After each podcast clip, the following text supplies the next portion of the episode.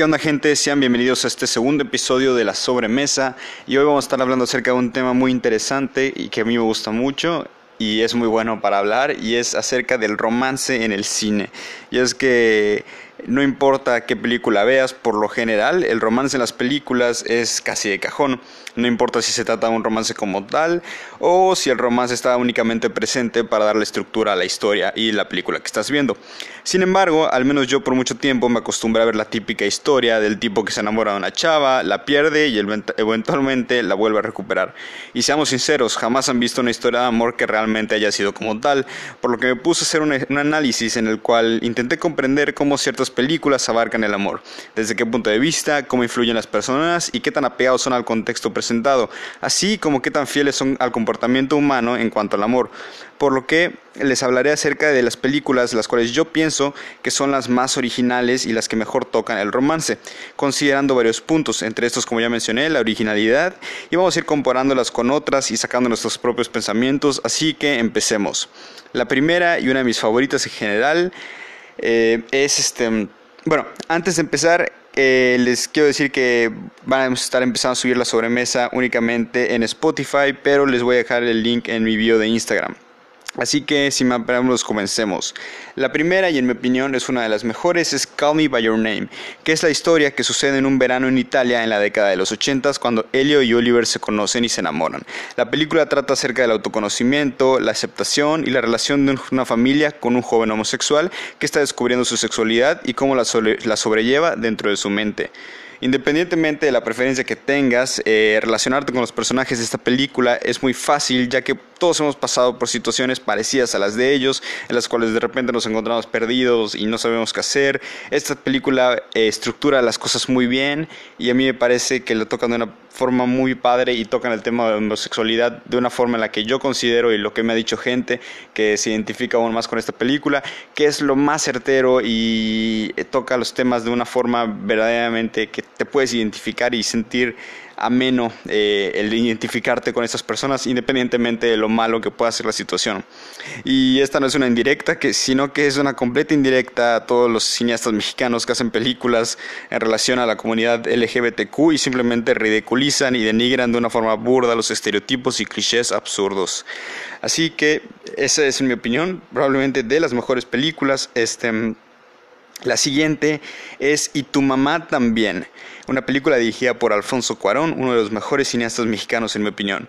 Julio y Tenoch son dos mejores amigos de adolescentes en etapas de transiciones. En una boda conocen a Luisa, una mujer casada, y le invitan a un viaje en la playa. Si quieren ver esta película, lo mejor es que no sepan nada antes de entrar.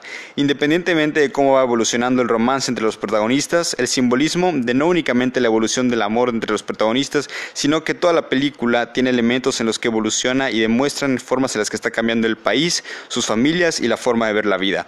Esta película va mucho, mucho más allá de cualquier otra película de amor adolescente. Es llegadora y te toca una forma en la que es muy difícil olvidar. Es una película que realmente nunca sabes a dónde va la historia, nunca sabes con qué más te puede sorprender y simplemente es llegadora, es buena, es este probablemente eh, si tienes la edad de los protagonistas, te sientas muy identificado con ellos. Es muy buena película. Es probablemente, de hecho creo que ya la había recomendado en, los, algunos podcasts pasados. Es probablemente las películas que más recomiendo a quien sea. Siguiente, La forma del agua. ¿Me creerían si les digo que la historia de amor entre un hombre un pez y una mujer funciona? Bueno, no importa, porque la respuesta es que sí. En esta película nos demuestran los límites, o mejor dicho, las cosas ilimitadas que puede hacer alguien por el amor de una forma muy honesta e interesante. Sin embargo, esta película, más allá del romance, tiene un tono un poco más oscuro, lo cual nos lleva a lo siguiente. Es la película Hair esta película está protagonizada por Joaquín Phoenix y está dirigida por Spike Jones. Trata acerca de un escritor que se enamora de un sistema artificial en su computadora, la cual es la voz de Scarlett Johansson. Y si vieron la película de Jexy, de repente podrían pensar de qué trata esta película, pero nada que ver. Y no me malentiendan, a pesar de no ser lo mejor del mundo, morí de risa con Jexy, pero bueno, Hair toca temas fuertes como la soledad y el estar perdido al llegar al punto de encariñarte con tu computadora. Esta es una película que no se pueden perder y definitivamente deberían las actuaciones son increíbles y es probablemente de las películas que más te dejan pensando después de verla. Es una película que sin duda, sin duda eh, si de repente nunca te ha tocado vivir algo parecido o en algún momento de tu vida ves esa película y definitivamente te identificas, definitivamente te llega, y el cómo Joaquín Phoenix es un, es un actor increíble. Entonces, todo este personaje es verdaderamente bueno. Si te gustó cómo actúa en el Joker, no has visto y no has visto Her, tienes que checarlo porque para mí es su mejor actuación en toda su carrera. Y de hecho, para mí debió haber ganado el Oscar en ese momento, pero bueno. Siguiente película: Marriage Story o Historia de un matrimonio. Dicen que solo hay una pequeña línea que divida el amor del odio y a pesar de todo tiene que haber una para que pueda haber la otra. Y esta película lo plasma de una forma espectacular. Charlie y Nicole, un matrimonio en decadencia que poco a poco se va desvaneciendo y aunque parezca no es necesariamente un dramón, ya que desde el punto de vista del espectador ríes, lloras y, sientes tristeza, pero también por felicidad. El escritor Noah Bombach tiene un talento impresionante para contar una historia muy realista, por lo que no únicamente te sientes mal o feliz por los personajes, sino que te sientes mal o feliz con los personajes. Y eso es lo que hace y logra casi como ninguna otra película. Esta película está en Netflix y es probablemente de mis películas favoritas del año pasado. La siguiente película y la que dejo por último es La La Land y es probablemente ya haya mencionado que es de mis películas favoritas.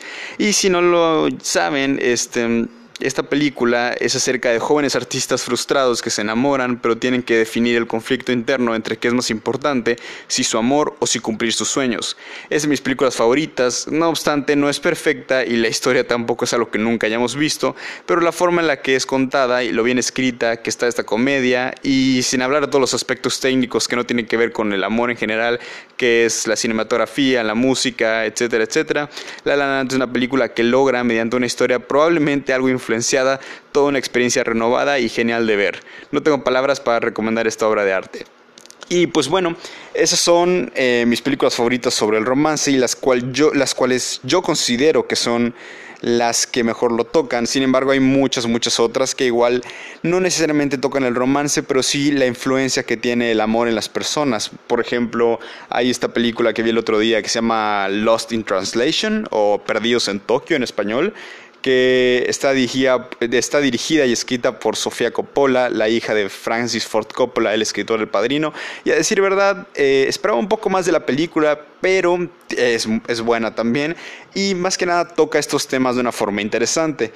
También... Em, eh, que el otro día vi em, otras películas, no me acuerdo del nombre, pero vaya, a lo que voy es que hay muchas películas que tocan estos temas y que van más allá de lo que siempre vemos de una forma interesante, de una forma original, de una forma más llegadora. Y por lo general, en mi opinión, es más que nada cuando los escritores se asientan lo que ellos han pasado y lo que ellos han dicho. Hay una frase que dice que solo el escritor eh, sabe para quién escribe y solamente el lector o el oyente lo, lee a quien más extraña. Y eso es, en mi opinión, lo mejor que puedes hacer con una película, ya que por lo general estamos acostumbrados a ver eh, lo mismo en el cine.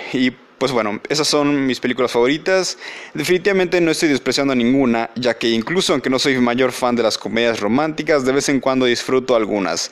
Eh, más que nada cuando la trama varía un poco y no, no tiene que ser increíble, solo que no caiga en lo mismo de siempre. En mi opinión, el amor es un tema que va e influye muchísimo más allá de solamente una relación, por lo que una película de romance debería enfocarse en todo en lo que afecta a eso mismo, lo que causa y lo que causa como un desenlace. Em, entonces, en una película de amor no necesariamente tiene que centrarse nada más en los personajes, sino de repente en las situaciones que, que ocupa, en cómo afecta a otras personas y más que nada el hablar y contar una historia original. Y pues bueno, eh, espero que les haya gustado este podcast. Y si les gustó, les recomiendo que lo compartan, que chequen los otros que haya. Y pues bueno, cuéntenme sobre sus romances favoritos, eh, gracias por escucharlo. Y si les gustó, eh, compártanlo, bye.